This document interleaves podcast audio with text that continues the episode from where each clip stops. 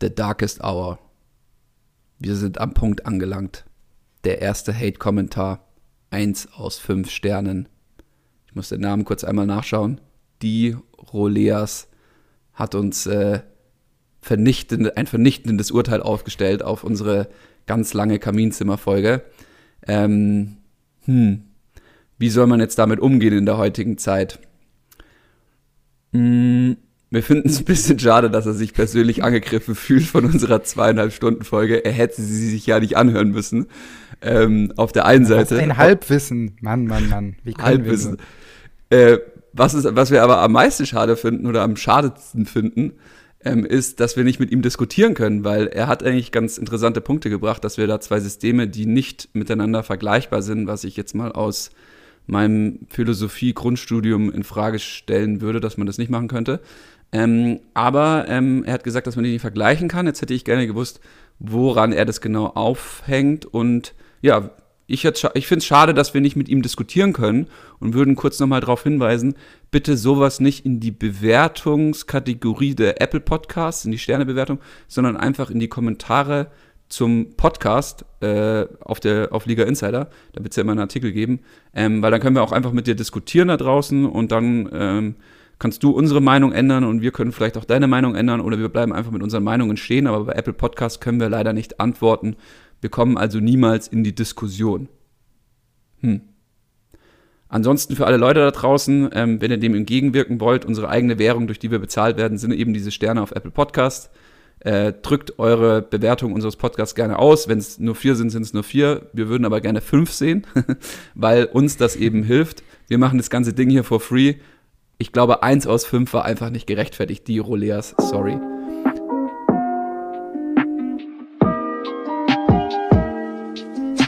Gamechanger am Donnerstag. Heute mit Konsti und Spezi. Svenno ist leider krankheitsbedingt raus. Äh, wir können gleich schon mal sagen, nicht Corona. Er hat sich testen lassen. Aber seine Stimme macht leider nicht mit. Deswegen ähm, müsst ihr da draußen heute mit uns beiden ähm, euch zufriedenstellen. Aber wir haben alles am Start. Jeder ja, einzelne. Ja, alles, alles mit dabei, alles mit dabei, gar kein Problem. Also können wir sofort in und out. Also Svenno ist out fürs Wochenende und äh, absolut, der ist sowas von out. Ja, ja. Also mal gucken, gucken, wie lange, aber ich glaube, es ist nichts Langfristiges. Er ist jetzt kein äh, Achillessehnenriss wie bei Witzel. Genau, die Prognose ist, zum 17. Spieltag wird er wieder zurück sein, pünktlich dann zur äh, eigentlichen Winterpause oder äh, Saison-Hinrunden, Rückrundenwechsel. Ähm, ansonsten werden wir uns heute um den 16. Spieltag kümmern. Wir haben die Liste der Boosts. Wir wissen, welche Spieler äh, Boosts kassieren. Wir wissen, welche Spieler die Nummer 1 sind im Ranking von Liga Insider. Und ähm, ja, äh, ansonsten, der FC Bayern ist auch raus. der ist auch out. Äh, aus dem DFB-Pokal. Ja. Und Kiel ist in, Alter. Kiel, geilstes Team. Ich glaube, wir sehen sie nächstes Jahr in der Bundesliga, ähm, weil die sind, spielen einen super stabilen Ball. Auch. Ja. Also alles andere wäre eine Überraschung. Äh, also ich finde krass, was äh, da eine Zweitligamannschaft spielerisch leisten kann. Also das ist, das fand ich unfassbar, wie man sich äh, so wenig vom, vom Bayern-Pressing beeindrucken lässt, was jetzt auch nicht überragend war, aber das war mal eine andere Sache. Ähm, aber diese spielerische Qualität würde ich auch gerne in der Bundesliga sehen wollen. Das, das hat mir gefallen. Auf jeden Fall. Also ich hätte große Lust, diese Mannschaft nächstes Jahr im Gamechanger zu begrüßen und auseinanderzubauen und, und, und. Ähm, einer, der out sein wird dieses Wochenende, davon gehe ich aus, ist Pongracic. Ähm, der ist einfach noch nicht fit. Also ich meine, Corona und diese Epstein-Barr-Infektion und dann dieser fette Fehler vom Gegentor. Ähm, der wird eher mal out sein. Ansonsten ähm, bin ich noch so ein der, bisschen. Der war ja auch schon, der war ja auch schon nach 15 Minuten da am, am, also so sieht das bei mir aktuell aus, wenn ich joggen gehe. Aber beim Profifußballer hatte ich mir da schon ein bisschen was anderes vorgestellt. Aber da sieht man mal, was das für einen Einfluss haben kann. Ne? Ja, super krass. Also da darf nicht mit gescherzt werden. Deswegen lassen wir uns auch heute unseren Svenno auf der Ersatzbank, beziehungsweise setzen ihn auf die Tribüne äh, oder ganz nach Hause und er soll sich das Ganze von weit draußen anhören. Ähm, ein Spieler, der auch zurück ist, Salif Sané. Ähm, ich meine, Schalke hat jetzt mal ohne ihn gewonnen. Was war mit Schalke los, Alter? Was geht ab? Ey, äh, Seat Kolasinac äh, hier Heilsbringer und dann auf einmal ballern sie da Hoffenheim weg. Also ich, ich, ich, ich hab's ja vorher richtig. gesagt, ne? Du hast es vorher also, gesagt. Äh, nicht, nicht 4-0, aber ich habe ja Sieg Schalke gesagt. Also das, da lag ich mal wieder richtig. Also nach langer Zeit mal wieder. da lagst du mal wieder richtig. Ähm, wir richten jetzt mal unseren Blick ähm, äh, auf den Spieltag und ich glaube, wir fangen nicht mit Schalke an. Ich dachte, wir fangen mit Schalke an. Eieieiei, sonst wäre ich da direkt mit Salif Sani reingestiegen. Aber wir fangen mit deinen Bremern an und mit, äh, gegen Augsburg. Mit der, ähm, mit der Gruselpartie fangen wir an, ja. Das, ja. Ist, das, ist die, das ist die Horrorpartie. Also wenn jetzt Svenno da wäre, würde er sagen, das wäre meine Horrorpartie. Das absolut, absolut. Also auch als Bremen-Fan äh, straube ich mich ein bisschen vor der Partie, die zu gucken, also oder gucken zu müssen, wie auch immer. Ähm, das, das wird, glaube ich, ganz, ganz hart. Also das äh, muss ich mir irgendwie ja reinziehen, aber so viel Lust habe ich da eigentlich nicht drauf. Ähm, ja, was glaubst du? Was, was wird das für ein Spiel? Oder war das für dich jetzt nicht so äh, große Partie des Wochenendes? Ähm, doch, absolut. Also ich war da noch ganz gespannt, was die äh, Liga Insider Community so tippt, ähm, wie das ausgehen wird. Das okay ausgeglichen, leicht tendieren zu einem Bremen-Sieg, 47 Prozent ähm, sagen da, dass da Bremen ähm, das reißen könnte. Ähm, wir haben dann mal in unser Ranking reingeschaut. Da äh, profitiert Eggestein ähm, von dem Matchup. Ähm, Eggestein und äh, Velkovic, interessanterweise, Velkovic abgefangene Bälle, sind so da der Hauptwert, der sein, ja, seine Punkte boosten könnte bei Manager. Ähm, auf der anderen Seite sind es Niederlechner und Vargas, ähm, beide aber nicht die Nummer 1 im Ranking, sondern Udo Kai. Ähm, und das sagt dann auch schon für mich irgendwie alles aus. Also, dass wenn da irgendwelche Innenverteidiger dann auf Platz 1 sind, ähm, dann weißt du schon, dass, äh, das wird ein zähes Ding. Ja, ich, ich war von dem Boostwert äh, jetzt von Niederlechner mit äh, 108 und auch Vargas mit 105 echt ein bisschen überrascht, muss ich sagen. Ähm, weil ich sehe auch ganz klar die Verteidigung auf beiden Seiten als die, die am Wochenende da richtig punkten könnten, weil es halt viel Beigeschiebe in den Abwehrreihen sein wird. Ähm, und natürlich abhängig vom Manager kann man damit halt auch ganz gut punkten. Äh, und gerade Niederlechner, der ja in den letzten Wochen jetzt nicht unbedingt gezeigt hat, dass er so der Stürmer ist, äh, der da die Abschlüsse auch mal ähm, reinmachen kann. Ähm, ja, tue ich mich da ein bisschen schwer mit dem Boostwert. Ähm, oder was waren so deine Gamechanger für die Partie? Naja, also die Sache ist, ich muss sagen, mein Gamechanger war ja eigentlich immer bei Augsburg ähm, ganz klar Caligiuri. Jetzt muss ich mhm. sagen, durch die Arbeit ähm, äh, von, von Svenno und von seinem Team und dass wir jetzt halt eben auch immer gut versorgt werden hier, ähm, muss ich halt sagen, okay, mir ist ganz klar, also mir, mir fällt immer mehr auf, dass dann eigentlich so statsmäßig Udokai der Gamechanger ist, aber allein wenn ich auf, auf ähm, sag ich jetzt mal, das Fußballerische gucke, ist es für mich auch immer noch Caligiuri. Ähm, man sieht dann aber ganz eindeutig, ähm, dass es da ganz andere Formen annehmen kann, wenn man einfach nur Past Behavior, also die Vergangenheitssachen äh, ähm, anguckt und dann halt guckt, gegen wen sie jetzt da spielen. Ähm, in dem, also bei Bremen Augsburg muss ich sagen, ich habe drauf geguckt und war so, hm, okay, interessant. Äh, Wäre mir jetzt nicht so auf den ersten Moment aufgefallen, vor allem auch Velkovic bei Bremen war mir, war mir erstmal so einfach eine Überraschung. Bei der nächsten, beim nächsten Matchup Hoffenheim gegen Bielefeld war es mir dann schon ein bisschen klarer. Hoffenheim, klar, ähm, auch den Hauptboost bekommt Kramaric, ähm, ist auch die Nummer 1. Ähm, aber der nächste ist schon Bebu. Bebu 123 Prozent, ähm, beziehungsweise 23 Prozent geboostet in dem Falle. Und ähm, das ist dann schon irgendwie ganz äh, interessant, weil ich so Bebu war für mich so, hm, eigentlich nicht mehr ein Kandidat, den ich so krass auf der Liste hatte oder wenn ich ihn auf dem Transfermarkt gesehen hätte oder jetzt bei Spitch irgendwie als Auswahl, weiß ich nicht. Ähm, aber würde ich mir jetzt mal überlegen, ob der irgendwie Sinn machen könnte äh, in Aufstellungen bei mir oder ob der irgendwie in meinem Team Sinn machen würde. Auf der anderen Seite ist er mit 11,7 Millionen auch recht teuer und ich glaube, der Key so ein bisschen, und da muss man halt schauen, ob spielt er oder spielt er nicht, ist mit dem äh, Marktwert zumindest bei Spitch gerade äh, Belfodil. Und ich glaube auch alle Leute bei Kickbase schauen drauf, dass sie sich, oder bei Comunio schauen sich, dass sie sie, ihn gerade holen. Der ist jetzt schon, hat schon wieder gestartet gegen Schalke, hat dann auch äh, zwei große Dinger versemmelt. Ähm, also, er, aber ich denke mir beim Stürmer immer, ich will sehen einfach nur, dass der in Abschlüsse kommt. Also das Schlimmste ist, wenn ein Stürmer gar keine Abschlüsse hat, weil dann hast du nicht mal die Chance mit dem genau, Genau das ist der Punkt, weil ich finde, man muss auch äh, dieses 4-0, das ist natürlich jetzt auch extrem hoch ausgefallen und da ein bisschen über den Tellerrand hinausschauen. Gehen wir jetzt einfach mal davon aus, die hätten nicht diese klasse Leistung von Fährmann auf Schalker Seite gehabt und Bebu und Belfodil hätten nur einen Bruchteil von ihren Möglichkeiten, die ja auf jeden Fall da waren. Da waren ja Großchancen dabei, ähm, die du sonst für drei, drei Spiele oder so verteilen kannst, wenn du die reinmachst. Ähm, gehen wir jetzt mal davon aus, die hätten beide nur ein Tor davon gemacht, dann hätten die beide richtig ordentlich gepunktet. Und ähm, deswegen kann ich diesen Boostwert auf jeden Fall nachvollziehen, dass, dass wenn man jetzt in so einem Spiel wie gegen Bielefeld die gleiche Leistung bringt und ein bisschen mehr Glück im Abschluss hat, weil die Möglichkeiten waren in der ersten Halbzeit ja auf jeden Fall da. Das Spiel wäre, glaube ich, ganz anders ausgegangen, wenn wir da. Ganz ähm, anders, ganz anders. Ja, wenn, also, wenn da wäre Schalke wieder komplett zusammengebrochen, wenn sie halt erstmal in Rückstand gegangen, gegangen wären.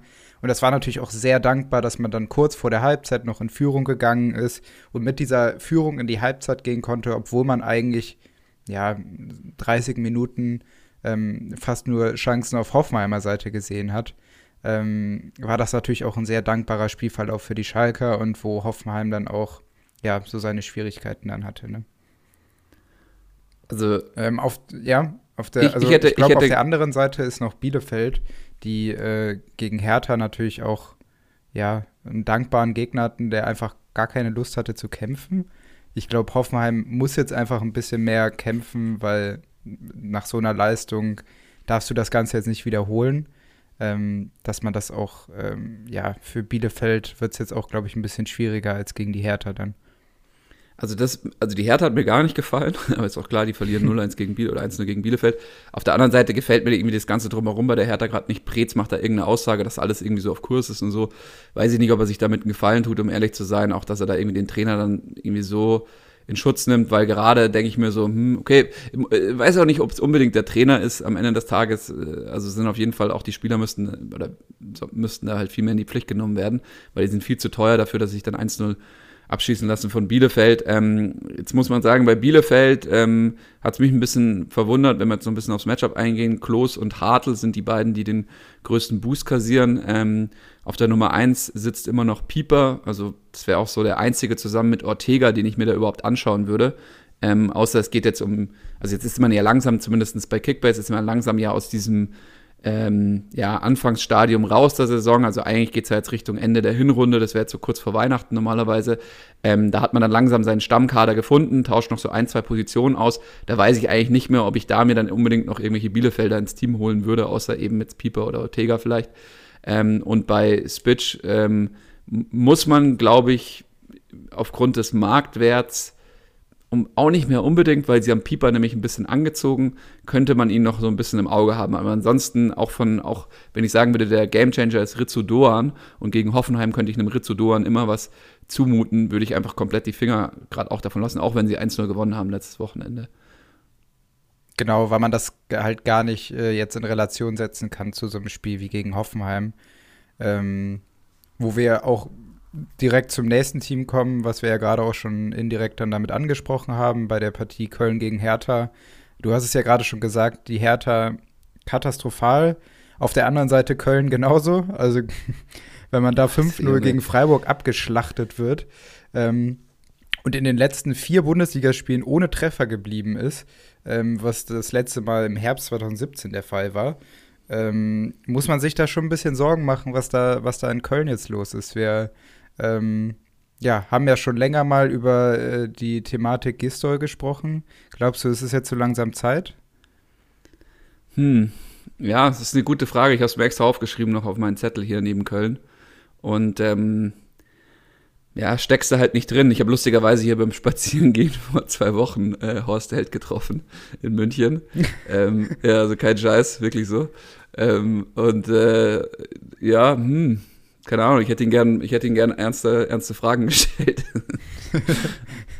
Aber ja, ja, muss man mal gucken, weil ich weiß jetzt gar nicht, ob Köln so viel anders dastehen würde, wenn sie da jetzt irgendwas verändern würden. Glaube ich ehrlich gesagt nicht. Ähm, Glaubst du mich auch nicht.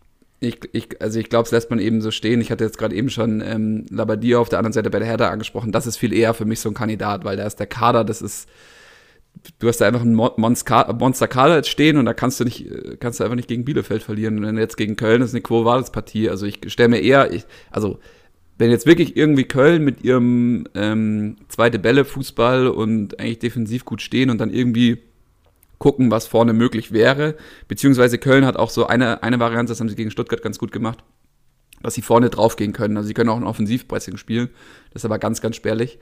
Und ähm, ich könnte mir vorstellen, dass es mit einem guten Teamgeist, der bei Köln da ist, meiner Meinung nach, mit, einem, mit einer guten Tagesform von Wolf und Skiri. Skiri auch der Boostspieler bei, bei Köln, auch die Nummer 1.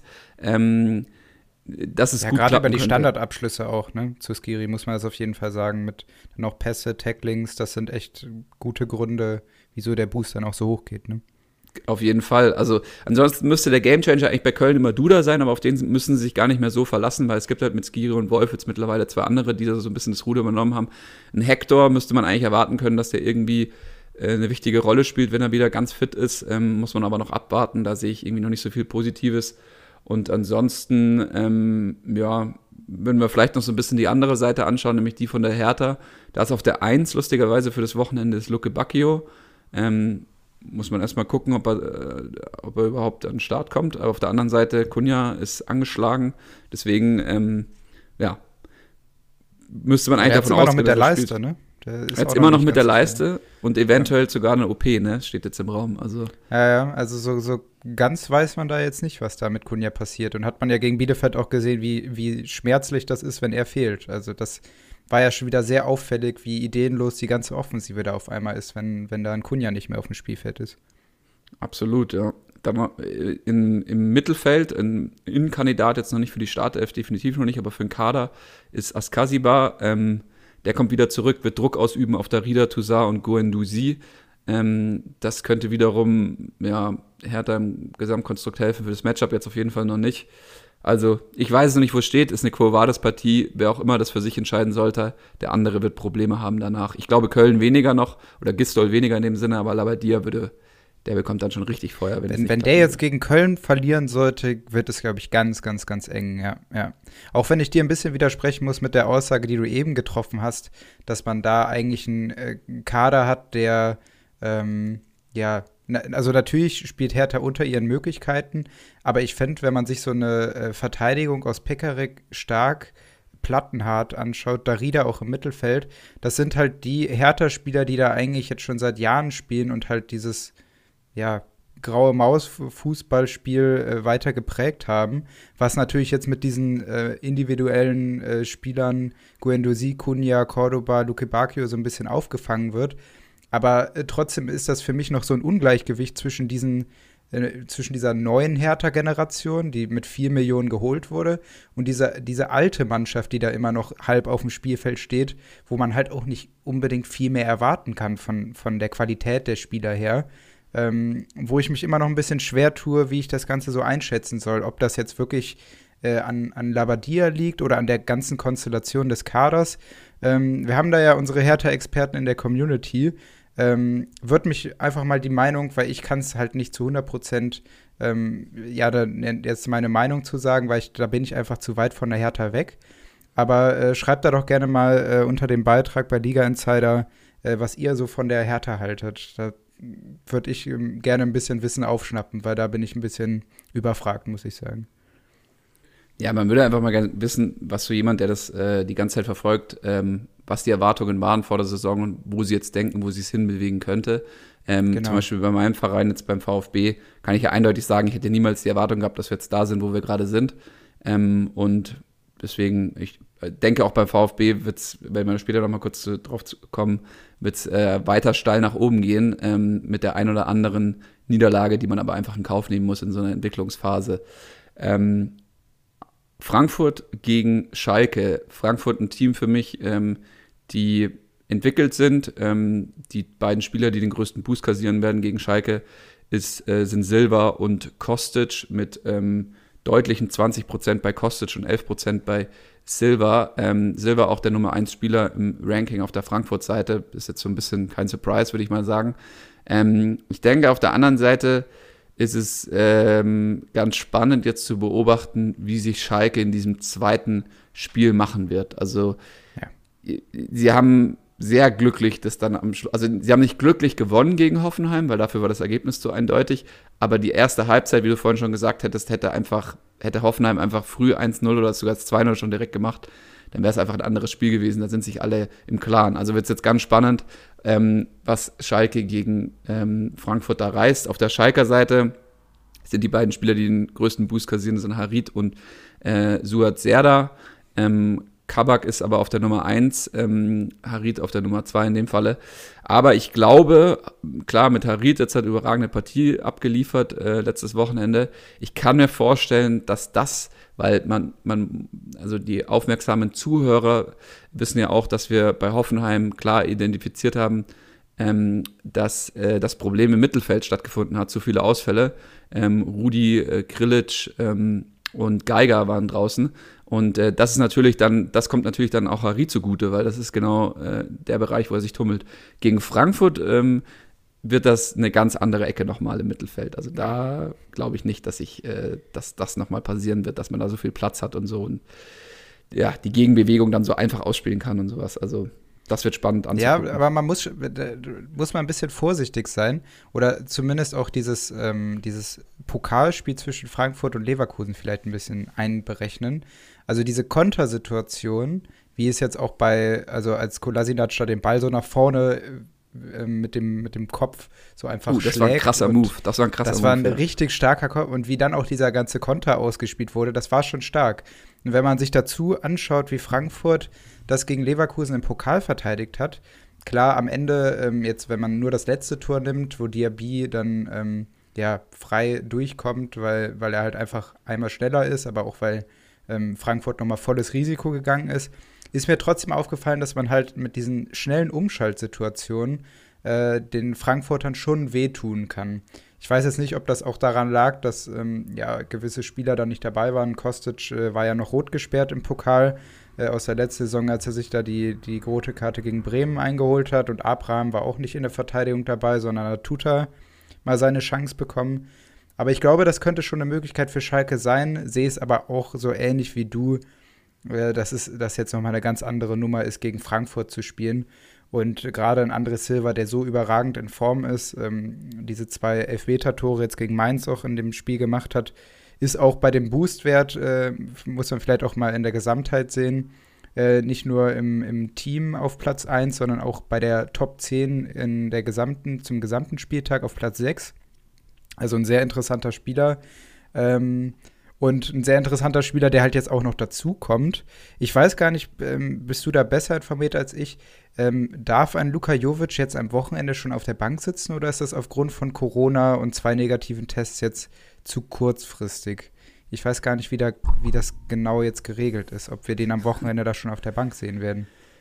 Ähm, also ich sage mal so, ich mache es mir einfach, ich würde ihn gerne auf der Bank sehen, Luka Jovic. äh, und äh, ich meine, stell dir die Story vor, ich habe das Spiel gegen Düsseldorf, wir haben es wahrscheinlich alle noch im Kopf. Ähm, der kommt da rein gegen Schalke, macht direkt Fünferpack. Ansage. Ähm, das, das wäre hm. geil, wäre geil, ja. Ehrlich gesagt, ich kenne mich in den Regularien da bei Covid oder bei Corona null aus, ähm, weil es mir mittlerweile schon so krass zum Hals raushängt. Ähm, aber so wahrscheinlich wie jedem anderen auch. Ähm, ich würde mich wundern, wenn das so schnell gehen würde. Ähm, das wäre dann doch irgendwie krass. Aber auf der anderen Seite, ähm, glaube ich, sind es fünf Tage Quarantäne, um, äh, um dann irgendwas machen zu können. Mal gucken. Also, ja, keine Ahnung. Weiß ich aber, auch nicht, ob es mal, ja. Ja, also ganz, ganz jetzt einfach mal fußballerisch auch gesehen. Was glaubst du denn, wie, wie die Frankfurter denn äh, jetzt langfristig dann äh, sich aufstellen werden, wenn, wenn Jovic dann auch wieder da ist? Ja, das wird super interessant werden, weil er kommt ja maximal als Laie, ne? Also der wird, genau. der wird ja jetzt nicht irgendwie an Frankfurt zurückverkauft oder sowas, wäre viel zu teuer. Und deswegen ist eigentlich dieser Dreikampf Barkok, ähm, Kamada, Kamada und Younes, Younes ja auch richtig stark gewesen, auf diesen hängenden Positionen, das reicht ja eigentlich. Ähm, soll jetzt Jovic eine weitere, also eine andere hängende Position ausfüllen. Also Jovic ist sehr, sehr nah, finde ich, an Silva dran, so von den Anlagen. Also die sind da noch mal ein bisschen unterschiedlich, aber die sind sich da gar nicht so unähnlich. Genau. Und ähm, ja, du, keine Ahnung, es kann auch eine Doppelspitze geben. Also davor haben ja, gab es ja auch eine Doppelspitze manchmal mit Dost und, und Silva.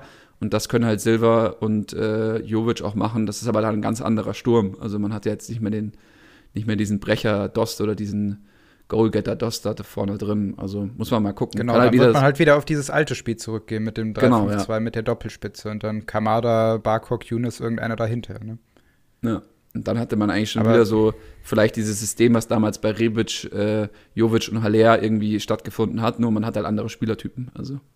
Mhm. Ich, ich finde es nur so schwierig, weil du, du, du sprichst ja genau diesen Punkt an. Also man hat jetzt mit Kamada, mit Younes und mit Barkok diese drei Spieler, die hinter, den, hinter dieser einen Spitze extrem gut gespielt haben.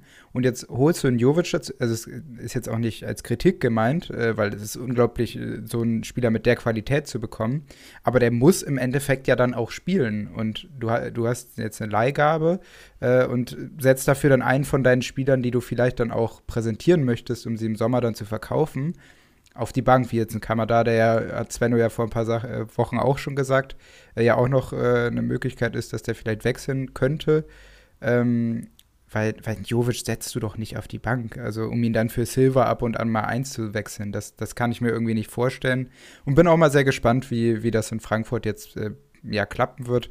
Haben äh, sehr, sehr ähm, gute Serie aktuell. Ähm, haben nämlich die letzten drei Spiele in Folge, glaube ich, jetzt gewonnen und ähm, sind jetzt oben da rangerutscht. Also das ist ja auch relativ eng da oben.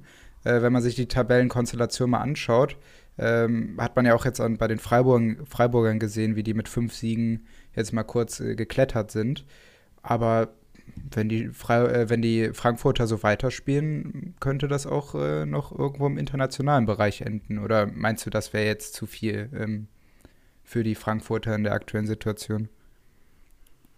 Ähm, ich sehe sie nicht da oben. Also ich sehe sie okay. nicht international nach der, äh, am Ende der Saison.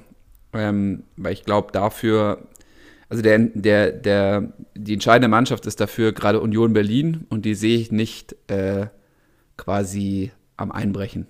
Also die Frage ist, wie, wie holt äh, Frankfurt quasi äh, Union Berlin jetzt da irgendwie ein und dafür ist es dann auch ähm, ja. Ja, es gibt diesen, es gibt diesen, dieser sechste Platz, ist mir noch nicht klar, obwohl eigentlich ja, Gladbach da oben reinstößt. Es ist ja, es ist schwierig zu sagen, aber ich sehe Frankfurt nicht unbedingt international. Ich will aber nicht sagen, dass sie keine Chance haben. Also Frankfurt, Stuttgart, Freiburg, äh, Gladbach und Union und Wolfsburg auf jeden Fall noch. Und sowohl Wolfsburg als auch Gladbach ähm, habe ich irgendwo noch auf dem Zettel, dass die sogar in die Top 4 äh, kommen könnten am Ende. Ähm, also es ist schon verdammt eng da oben, weil es dann schon äh, dieses Jahr sieben bis neun Mannschaften gibt, ähm, die sich da, darum streiten können. Hm. Das macht es echt spannend. Also da bin ich auch mal wirklich, äh, ja, freue ich mich drauf, was da noch so passiert, weil es ja auch alles sehr eng ist und da kann sehr schnell was passieren, wenn da wie jetzt mal ein Team äh, über, über ein paar Spiele hinweg äh, die Siege holt, da sieht das Ganze ja dann auch schon wieder ganz anders aus. Ganz genau, anders sieht es. Äh, was, man, ja? was man nicht vergessen darf, ist auch, wir sind ja erst, wir beenden ja gerade erst die Hinrunde, ne? Also es ist eine verdammt ja, lange Rückrunde sozusagen. Ja. Das stimmt, das stimmt. Wir haben ja auch äh, noch gar nicht so viel dann geschafft von der gesamten Saison auf jeden Fall. Nur mir ist äh, diese Frage halt so in den Sinn gekommen, jetzt auch mit Jovic hat man ja wirklich, ähm, ja, mit Silva und Jovic als Doppelspitze hat man ja von der Qualität her schon einen Top 5 Sturm, zumindest rein auf die Qualität der Einzelspieler bezogen von den beiden Stürmern. Ähm, und deswegen habe ich mir halt so ein bisschen die Frage gestellt. Ähm, wer auf jeden Fall international spielen möchte und auch den Anspruch hat und das auch mit großer Wahrscheinlichkeit tun wird in der nächsten Champions Saison, ist halt. Dortmund. Halt. und, und was für ein Comeback, Alter, wenn man das so ausdrücken darf. Gegen die Leipziger. Das war stark, ja. Leck mich am Arsch. Sorry, dass ich das so ausdrücke. Aber das sind, das sind halt genau diese Spiele, die Dortmund einfach liegen, ne? Also, das wird, das wird jetzt viel schwieriger. Ich, ich habe das Gefühl, das wird gegen Mainz jetzt viel schwieriger für mhm. die Dortmunder, als so ein Spiel wie gegen Leipzig anzugehen, weil denen liegt es einfach, wenn man gegen ein, ein Team spielt, was selber auch Fußball spielen möchte und nicht mit Kampf und ganz viel Abwehrleistung sich hinten reinstellt und äh, da irgendwie versucht, das Tor zu verteidigen. Das, das ist einfach nicht das Dortmunder Spiel. Und ich glaube, das wird jetzt fast schwieriger als, als gegen die Leipziger.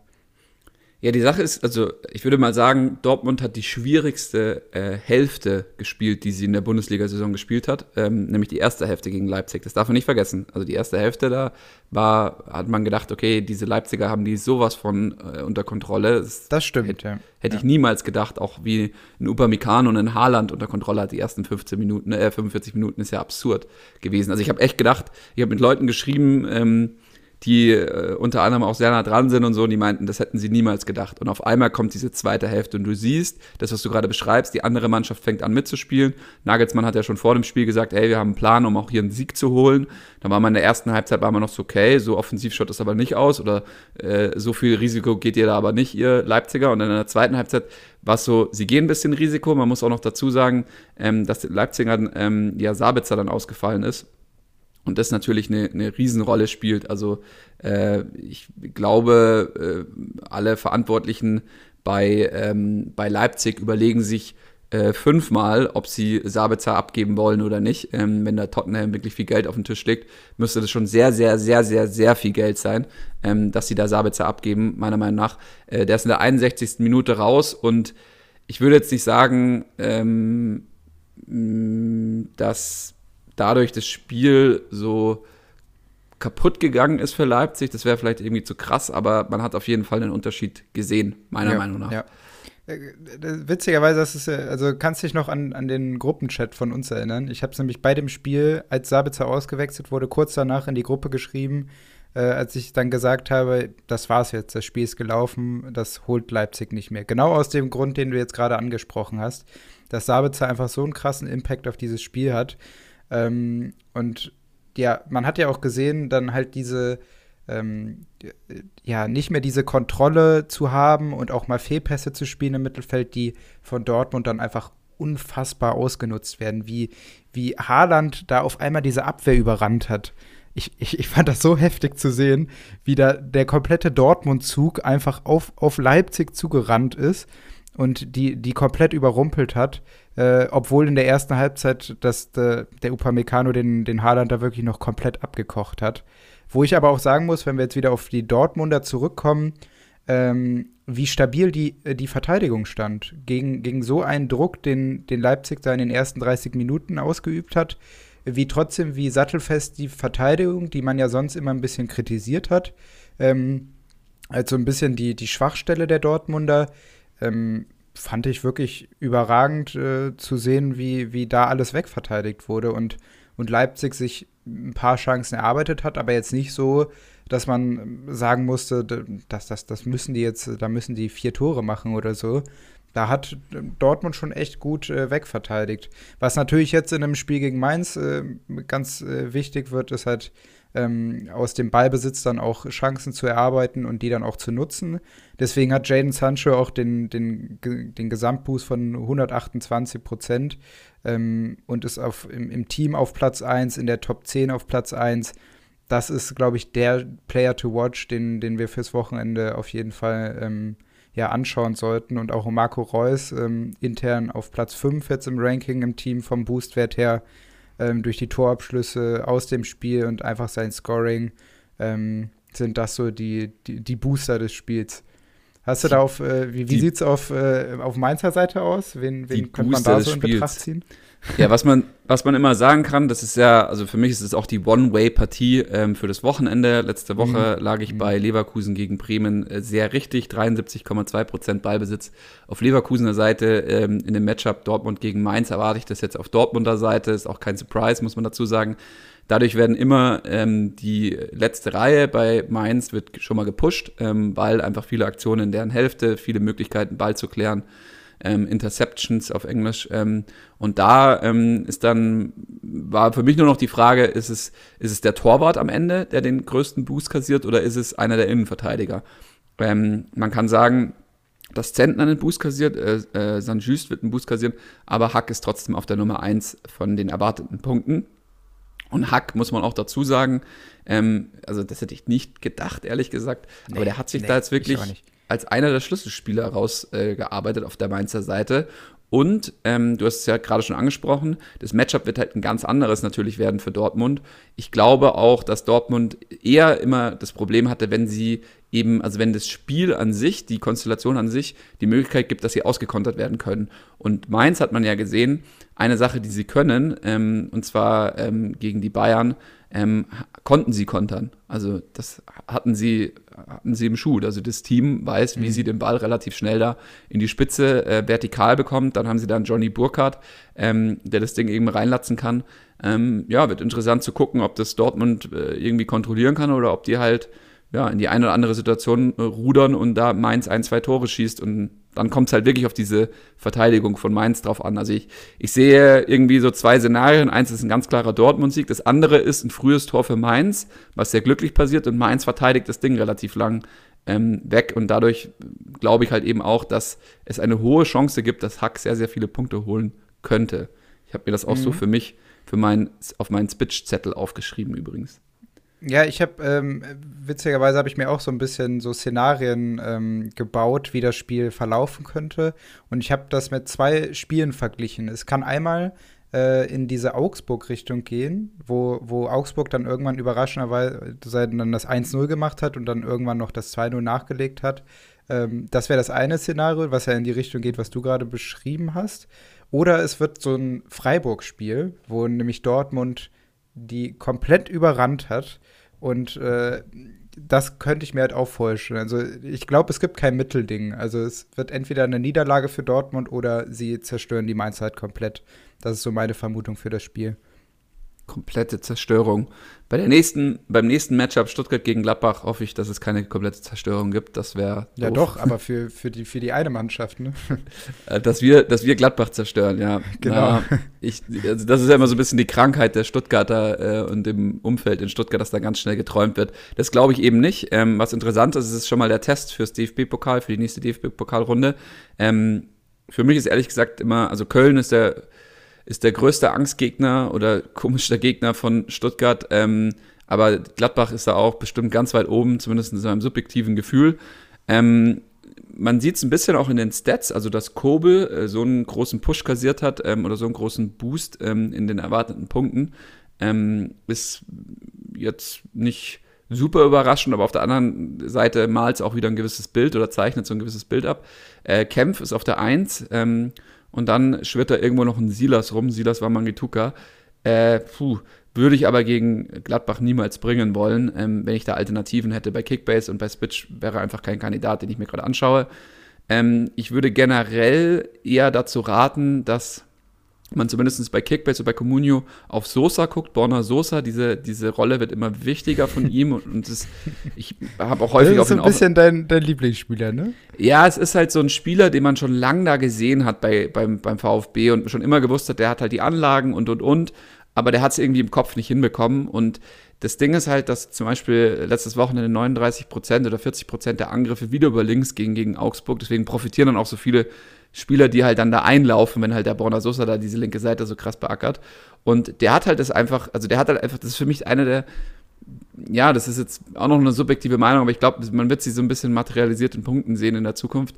Ähm, der hat einfach diesen Assist- Modus. Also das ist wirklich so dieser Assist-Spieler für mich, dieser klassische, den man halt heutzutage, der irgendwie haben will auf der Seite, der halt die komplette Schiene abdecken kann.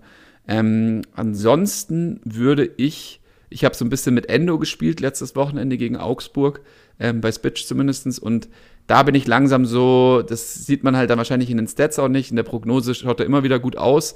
Aber Endo ist so ein bisschen müde und wir haben halt, wir haben nur Karasor, den wir gerade für ihn bringen können. So, und der wird nicht gebracht. Also Endo wird halt weiter all day 90 das ist aber Minutes. Ein sympathischer Dude, ne? Wer Karasor, ja. ja, ja, cooler Typ, oder? Also ist echt äh, ganz, ganz, ganz feiner Mensch. Ähm, würde man auch hoffen, dass er irgendwie mal Endo entlasten kann. Aber solange Endo keine Entlastung hat, würde ich jetzt langsam die Finger mal von ihm nehmen, weil er wirkt so ein bisschen überspielt für mich, ehrlich gesagt. Hm, also, hm. Um, wenn um so ein einer. das gerade.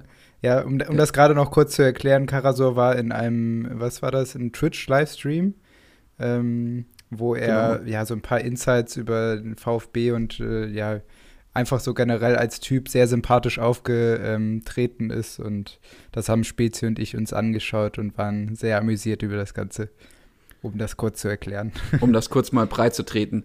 Ähm, hm. Auf der anderen Seite hat es mich überrascht, dass Sommer den größten Boost kassiert. Okay, Stuttgart ist auch auf jeden Fall eine offensive Mannschaft, schießt ein paar Mal aufs Tor, also durch, durch seine Paraden.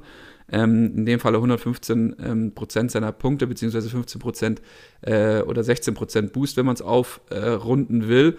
Ähm, der Nummer 1 Spieler ist aber auf der Gladbacher Seite Rami Benzebaini und ich weiß nicht, ob er das konditionell schon hinbekommt. Also er hat es auf jeden Fall, hat das Potenzial, aber ich weiß nicht, ob Rami Benzebaini das, ja, weiß ich jetzt nicht, ob man da schon drauf gehen sollte, aber hat auf jeden Fall, ist die Nummer 1 in Predicted Points, ähm, mhm. wenn man der Maschine glauben will. Ja, also, da auf jeden Fall, aber ich bin da ähnlich skeptisch wie du. Ich hätte eine kleine Quizfrage an dich, äh, weil das ähm, seit April 2019 das erste Samstagabendspiel für die Stuttgarter ist. Damals hat man auch äh, gegen Mönchengladbach äh, gespielt und 1 zu 0 gewonnen. Weißt du, wer da der Torschütze war? Kannst du dich an das Spiel noch erinnern? Mm. Um mal ein bisschen dein VfB-Wissen hier ein bisschen Alter, auf die, du bist ja echt ein Drecksack. Probe sag, zu stellen. Ja. Sag mir noch mal kurz. Einfach so aus dem Nichts. Ja, das ist, ist so ein nee. kleiner, wuseliger Spieler gewesen. Der spielt auch nicht mehr beim VfB. Ja, ja, ja. Ich dachte mir nämlich gerade, also, boah, nee, musst du mir helfen gerade. Bin ich gerade echt komplett blank. Ganz lustig. A. -Punkt Donis. Ah. Ja. Alter Schwede. Ja, war, war, nur so eine kleine Quizfrage zwischendrin, die hatte ich so rausgesucht und gesehen, ah, erstes Samstagabendspiel seit genau dem Spiel. Und hätte ja sein können, dass du dich jetzt noch ganz genau an das Spiel erinnern kannst, aber. Sag noch mal ganz kurz. Halb so Wer, wer Was? Wer, wer war's? Sag nochmal ganz kurz. Donis. Okay. Krass. Nee, kannst du wow, gar nicht grad, spielen, ne? Ich hatte den gerade echt null auf dem Radar, muss ich sagen. Ich hatte Adonis noch auf dem Radar gegen Bayern, wo wir da 4-1 im Saisonfinale äh, ja. die da abgeschossen haben.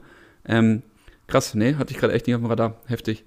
Ähm, Nächste Matchup geht direkt gegen die Bayern. Ich habe die Bayern gerade schon angesprochen. Wir haben die nämlich mal richtig 4-1 aus dem Stadion geprügelt zum Saisonfinale irgendwann mal. Ähm, da war ich live im Stimmt, Stadion, habe so laut rum. Hatten, ne?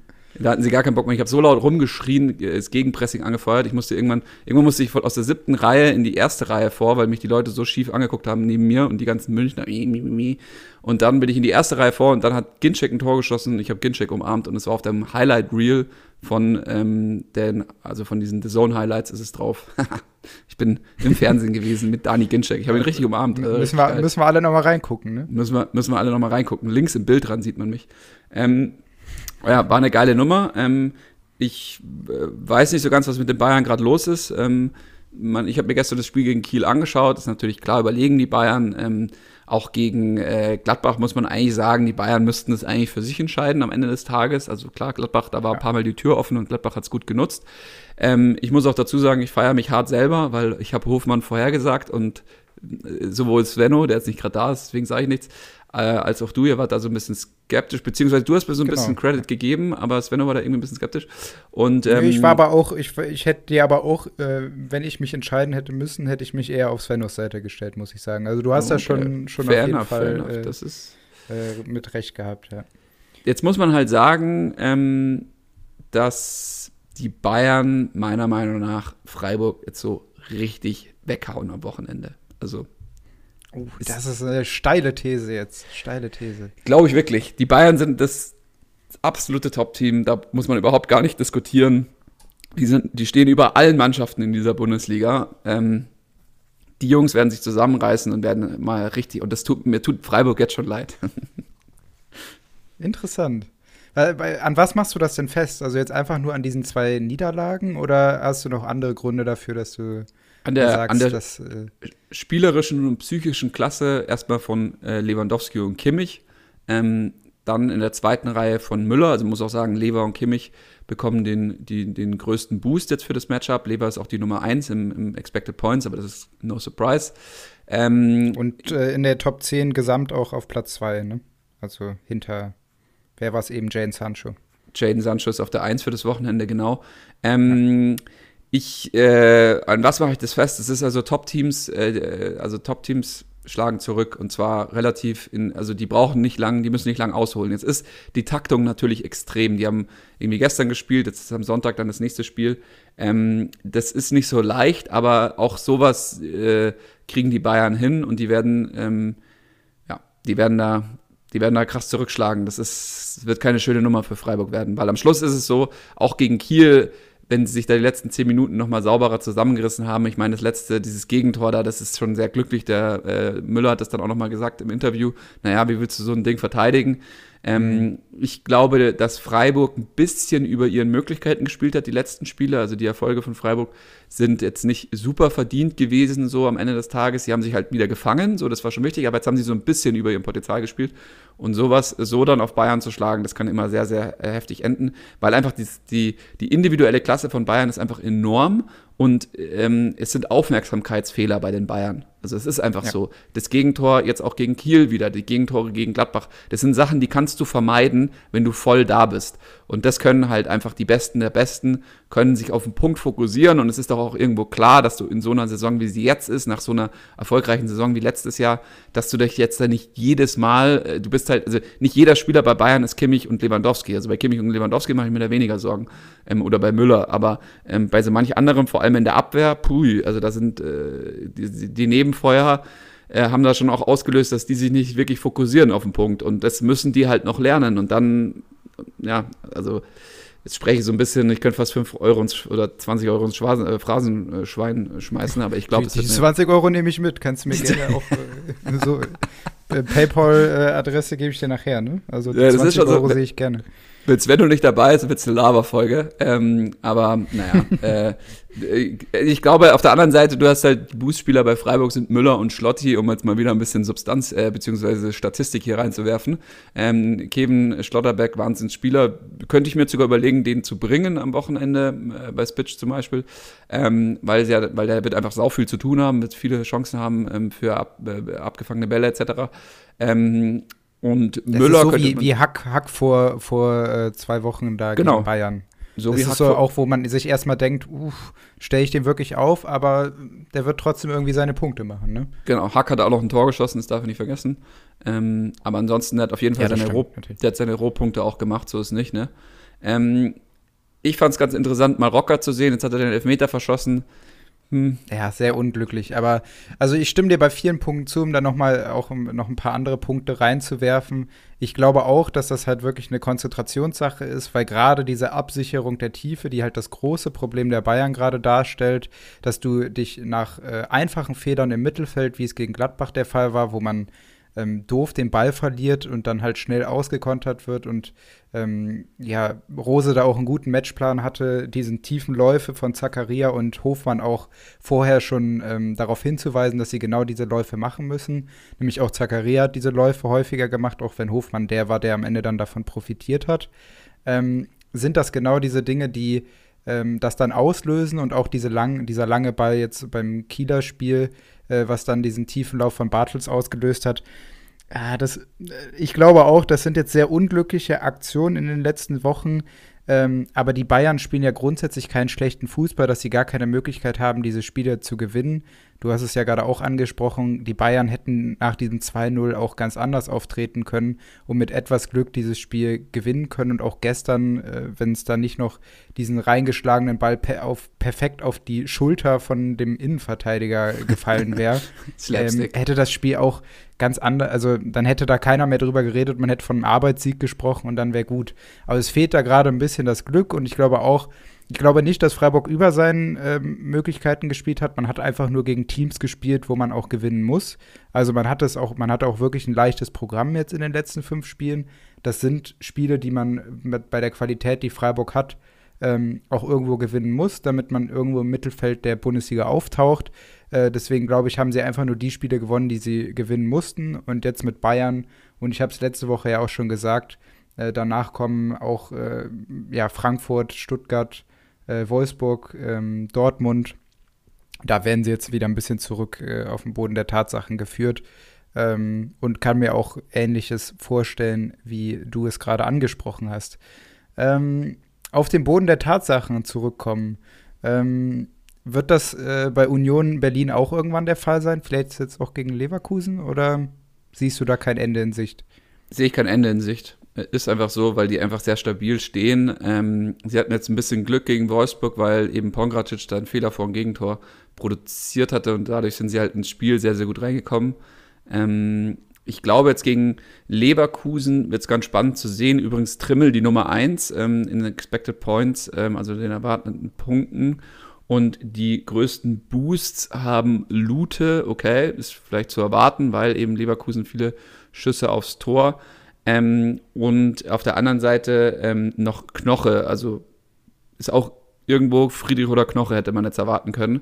Ähm, vielleicht auch schon Hübner. Ähm, Hübner hat schon wieder von Anfang an gespielt. Also Hübner ist so langsam, ist auf jeden Fall schon ein sehr, sehr, sehr heißer Scouting-Tipp für Kickbase, aber auch für Spitch ein, ein, ein heißer Tipp. Ähm, sollte man sich auf die Liste schreiben.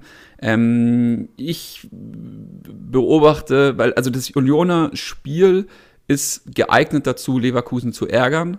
Und Leverkusen ist für mich mit der Partie jetzt unter der Woche ein möglicher Kandidat, dass es da einen Unioner Sieg sogar gibt. Also halte ich im Bereich des hm. Möglichen. Hm. Union muss halt immer, hm. hm. immer ihr bestes Spiel ja. abliefern. So, die müssen halt immer am, am Top, Top, Top Ende äh, ihres, ihrer Möglichkeiten spielen. So, sonst geht's nicht.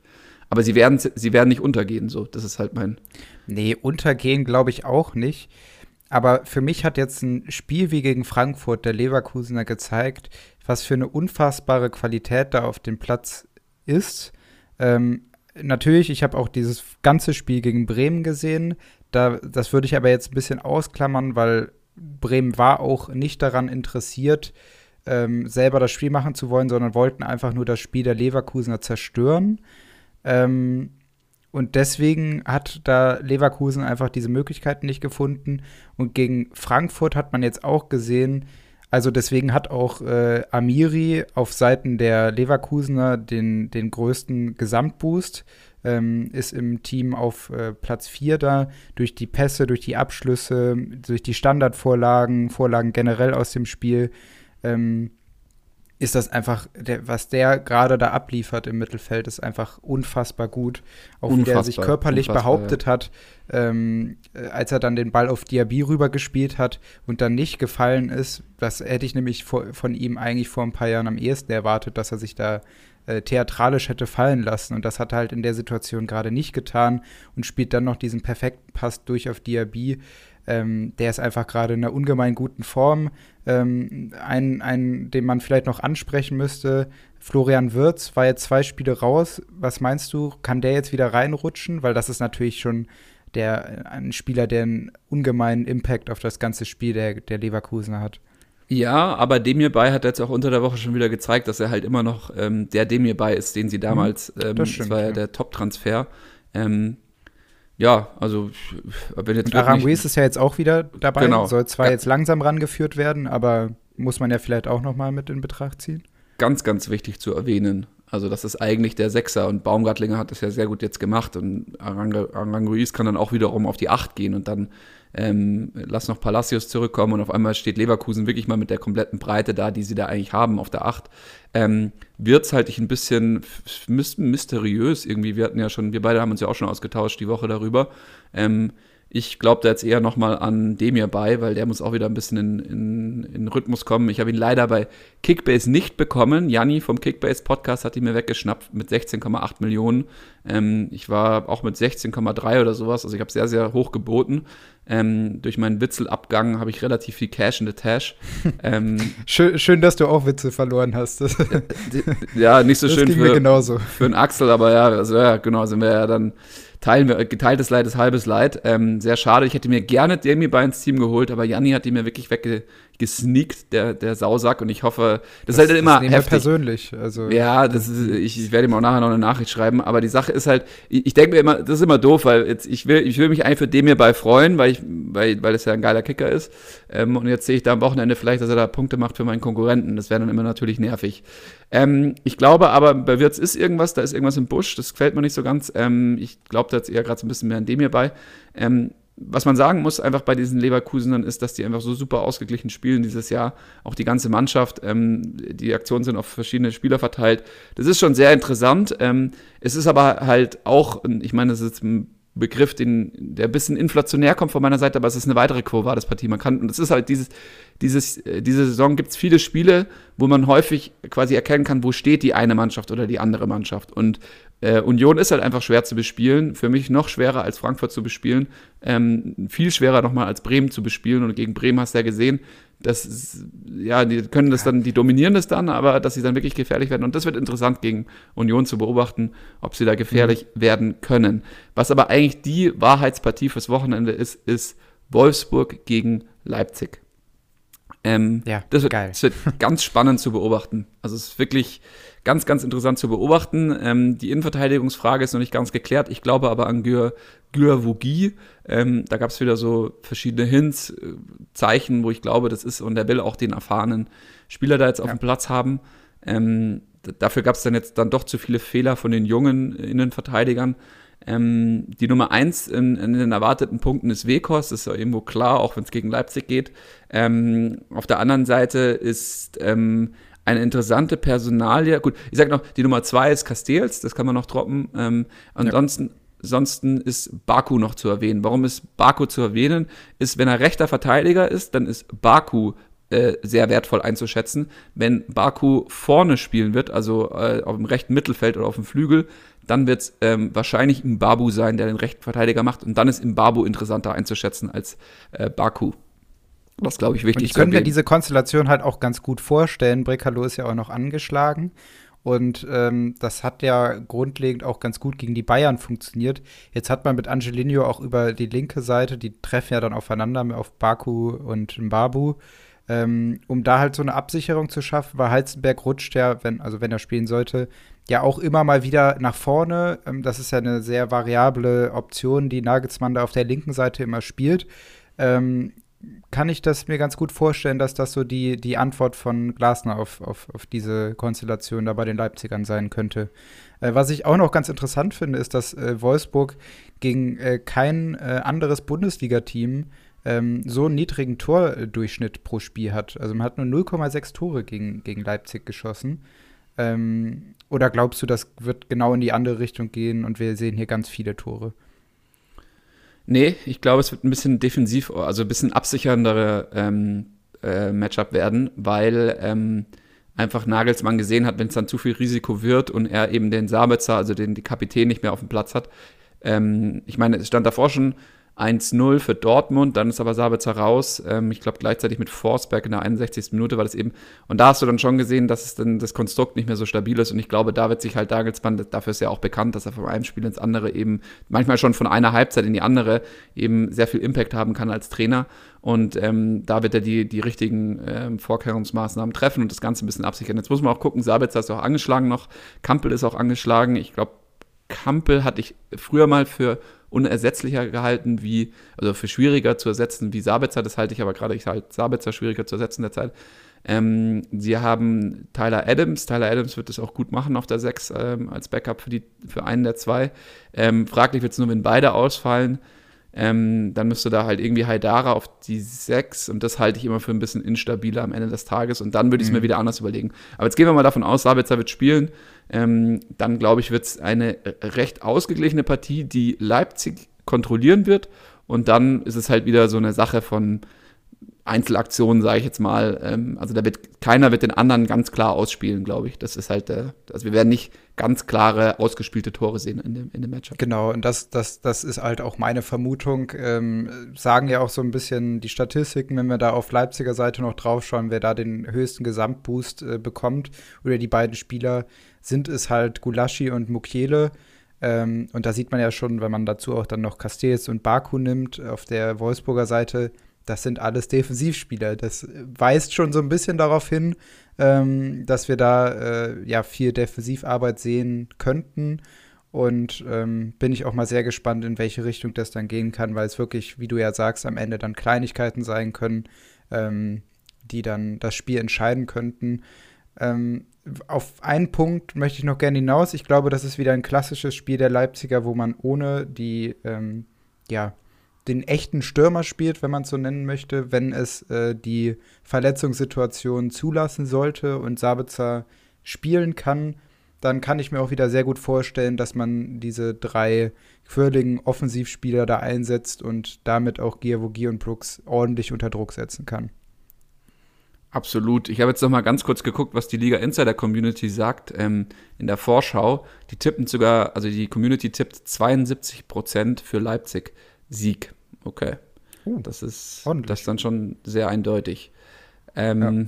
Das ist auch übrigens äh, nach dem nach dem Dortmund-Sieg, äh, Dortmund-Bayern und Hoffenheim-Sieg ist es der mit, mit höchster Wahrscheinlichkeit zu erwartende Sieg von der Community.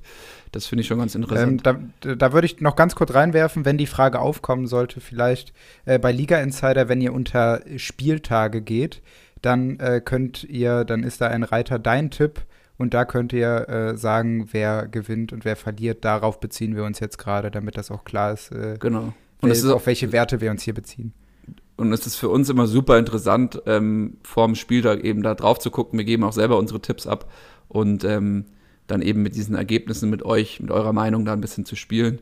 Weil ich glaube immer, so eine Schwarmintelligenz ähm, ist gar nicht so, so verkehrt am Ende des Tages. Ähm, was noch zu erwähnen ist, ist die Nummer 1 bei Leipzig. Bei den erwarteten Punkten ist Angelino, ist jetzt auch nicht das größte Wunder. Ähm, aber finde ich auch interessant, dass man gegen so einen defensiv gut stehenden Gegner wie Wolfsburg, dass dann trotzdem Angelino die Eins ist, ist interessant. Ähm, sieht man aber auch diese, äh, diese ja, Dominanz dieses, dieser linken Schiene ähm, von Leipzig. Ich glaube, so ein bisschen die, die Kunst wäre bei Leipzig und deswegen wäre es halt interessant, jetzt Mukiele oder dann auch, wenn Henrichs wieder fit wäre, ähm, ihn da ein bisschen in den Vordergrund zu bringen, diese rechte Schiene noch, noch wichtiger, noch, noch greifender zu machen. Ich glaube, der Nummer 1 Spieler ist dann schon Mukele. Also als ich gesehen habe, dass Mukele ähm, mitunter den größten Boost bekommt nach äh, Gulaschi, ähm, habe ich mir schon gedacht, hm, okay, das, das, das könnte auch so ein bisschen Nagelsmanns Ziel sein, dass er eben die rechte Seite ein bisschen mehr ins Spiel bringt. Auf jeden Fall, ja. Dann kommen wir noch zu den Shrimps. Welchen, welchen Shrimp, äh, welchen Shrimp hast du so auf Lager? Oder soll ich meine, meine Tiger Prawn draufhauen? ja, hau, hau du erstmal drauf, was du da so zu bieten hast. Ich hau mal meine Tiger Prawn drauf, nachdem ich letztes Wochenende mit Forsberg äh, falsch lag. er hat da nichts gerissen, der Liebe. Ähm, aber mein absoluter Favorite äh, Spieler irgendwo, weil ich ihn einfach mag, also das ist jetzt ein reiner emotionaler Spieler, äh, Sörlot. also, da ist er wieder. Alle, alle Hörer da draußen, ähm, ähm, nehmt mich nicht zu krass beim Wort, dass ihr jetzt da irgendwelche harten Entscheidungen trefft auf Basis der Schrimps. Die Schrimps sind immer am Schluss so ein bisschen, soll ja ein bisschen lustig sein. Ähm, ich glaube an meinen Jungen. Ich glaube an ihn. Also es ist ja die Frage, ob er überhaupt, ob er überhaupt spielt, das ist die andere Frage. Aber ich das glaube an ihn. Das ist immer das größte Problem, ja. Also er ist einfach, er ist einfach so ein kalter Typ. Ich weiß nicht, ob es gesehen weil die, die Leute sagen, ja, da könnte sich ja mehr, mehr freuen und so, aber Warte mal ab. In der Champions League, ne? Als er da das Tor gemacht hat in der 90. Minute und steht einfach nur so. Oder jetzt yeah. auch sein erst oder gegen Dortmund einfach sein erstes Bundesligator geschossen. Man kann sich ja freuen, weil ist ja ganz cool, äh, endlich diesen Bann gebrochen zu haben nee, scheißegal, ich laufe einfach zur Mittellinie zurück und tu so, als hätte ich gar kein Tor geschossen. Einfach das, eiskalt, der Typ. Ja, yeah, eiskalt, eiskalt, aber er ist, ist nicht so cool oder sowas, sondern das ist schon, der will mehr, weißt du, das ist jetzt so, oh, den, mhm. irgendwie 1 zu 3 Anschlusstreffer, das ist nicht sein, da sieht er sich nicht, der sieht sich ganz woanders. Jetzt ist die Frage, und es ist noch halt, der hat viel Probleme beim Stellungsspiel, der hat viel Probleme beim Anlaufen. Da nagelt man immer, wenn der, der tut mir ja schon auch so leid, gell, irgendwie so, wenn der eingewechselt wird, dann ähm, und man hört ja gerade alles. Das ist halt einfach einer dieser Perks. Also der ist eigentlich beschissen, dass die Zuschauer natürlich nicht im Stadion sind. Das wird ja auch ständig erwähnt und ist ja auch richtig so. Ich wäre auch gerade sehr gerne im Stadion mit meinem VfB äh, zujubeln können und würde ähm, irgendwie reinschreien wollen, so wie ein Nagelsmann. Aber wenn der Alexander Sörlo auf den Platz kommt, dann schreit der Julian Nagelsmann, Alex, Alex, der schreit den da je, in jede Bewegung. Also es muss ja auch so anstrengend sein für den Spieler, aber er kriegt es halt auch wirklich da, noch nicht da, ganz dazu alleine. Dazu kommt aber auch, dass, dass, diese Anstre also, dass es anstrengend ist, dass der Nagelsmann eine unfassbar oh. anstrengende Stimme hat. Das kommt noch dazu. Also nicht nur, dass er reinbrüllt, sondern einfach seine Stimmlage macht auch noch mal sehr, sehr viel aus bei der ganzen Sache. Ja, der hat eine sehr hohe Stimme. Apropos Stimme, du warst doch beim Stimmtraining. Also ich habe ich hab auch gemerkt, also du bist, also sehr, sehr verbessert, mein lieber äh, Konstantin. Sehr, sehr verbessert, ja, ja. ja, total. Hat diese, ein Training hat äh, ganz viel gebracht, auf jeden Fall. was, was, was ha, hast du noch einen Schrimp oder äh, sind wir schon fertig? Ja, doch, doch, doch. Äh, habe ich, habe ich noch. Aber es ist halt so eine, deswegen habe ich dich das auch eben gefragt, weil ich jetzt halt selber nicht weiß.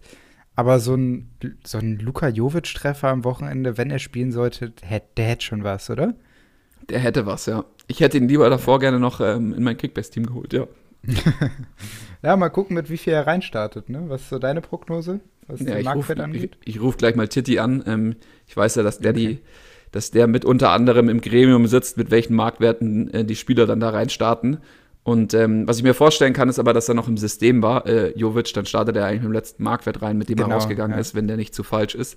Ähm, ja, wird spannend zu beobachten. Also ich freue mich auf den Jungen. Ich habe den immer schon geliebt. Ich auch, ja. Ja, sonst äh, Kramaric, wenn, wenn ich noch äh, jemanden, der auf jeden Fall spielen sollte, Kramaric macht das Ding. Macht das Ding, ey. Der hat es ja halt leider auch wieder unglücklich da versemmelt, hatte genug Chancen auf dem Fuß. Ähm, genau. War auch mein Captain beim letzten Spitch-Spieltag, habe ich mich dann ein bisschen geärgert, aber naja, er hat sie einfach nur machen müssen, dann wäre er natürlich bei 800 oder 700, 800 Punkten rausgekommen. Yo, geil starke Folge. Schade, dass Sven nicht dabei war. Wir hoffen, dass er fit ist für nächste Woche. Wir haben ihn kläglich vermisst. Ja. Äh, seine auf jeden Fall. scharfen Kommentare, äh, seine Ironie. Ich weiß gar nicht, ob er so ironisch ist, ehrlich gesagt. Ähm, aber wir haben auf jeden Fall vermisst. Ähm, es fehlt einfach so ein dritter Teil hier, wenn er nicht da ist. Und ähm, ja, auch noch mal ganz kurz den Anfang der Folge aufgegriffen. Darkest Hour ähm, immer gerne äh, Sterne abgeben auf Apple. Auch seid ehrlich und authentisch, verstellt euch nicht. Ihr müsst uns nicht irgendwie heucheln. Ich würde mich aber natürlich über jeden Fünf-Sterne-Kommentar freuen, weil es halt, wie gesagt, auch gerade so die einzige Währung ist, mit der wir bezahlt werden. Wir machen das Ganze ja aus Ehre, ehrenamtlich hier. Und ähm, die Roleas ist, wenn du uns zuhörst, es gibt die Chance, den Kommentar auch wieder, äh, die Bewertung wieder rauszunehmen, ähm, weil sei dir einfach auch so ein bisschen bewusst, dass uns das, das ist das einzige Mittel, äh, woran quasi unser Podcast da bewertet wird bei Apple. Und ich glaube, ähm, so eine schlechte Leistung haben wir da nicht gebracht in der Folge. Ähm, und du kannst mit uns immer gerne diskutieren und alle anderen Leute können mit uns immer gerne diskutieren in den Kommentar im Kommentarfeld des Artikels. Und da sind wir ja auch sehr aktiv. Ich glaube, wir haben so ein bisschen unsere eigene Kultur geschaffen äh, in, in diesem Artikel und freuen uns genau über diese Kultur. Die wollen wir auch insgesamt bei Liga Insider mehr und mehr etablieren. Äh, etablieren. Wir sind ja gerade am Anfang der Geschichte. Ähm, wir wollen über Substanz reden, wir wollen äh, mit Respekt reden, wir wollen mit Argumenten reden und ähm, jedes Argument, äh, wenn es gut äh, Argument, also wenn es gut aufgebaut ist, hat irgendwo Recht. Also es gibt dieses klassische Recht haben in die Zukunft gesehen bei der Prognose gibt es nicht. Ähm, wenn man sich zwei unterschiedliche Systeme anschaut, US-Sport und ähm, europäischer Sport, kann man Vergleiche ziehen. Deswegen gibt es da auch lauter wissenschaftliche Artikel dazu. Da habe ich so ein bisschen reingestöbert. Also so unvergleichbar ist das nicht. Das tun auch viele. Es müssen auch irgendwelche Preise gefunden werden, jetzt immer mehr für MLS-Fußballspieler, die langsam nach Europa wechseln. Also dahingehend müssen diese Systeme auch irgendwo verglichen werden können. Genau, ich freue mich auf genau. alle eure Kommentare und ansonsten sage ich Servus. Okay, bis dahin. Ciao, ciao.